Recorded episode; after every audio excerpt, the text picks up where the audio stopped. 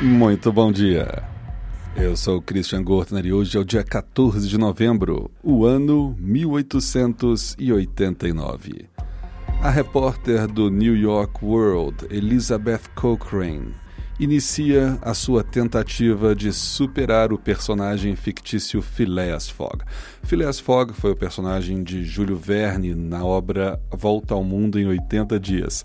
E a repórter tentou refazer essa viagem e bateu o recorde de Phileas Fogg. Ela conseguiu, terminando a viagem em 72 dias e 6 horas.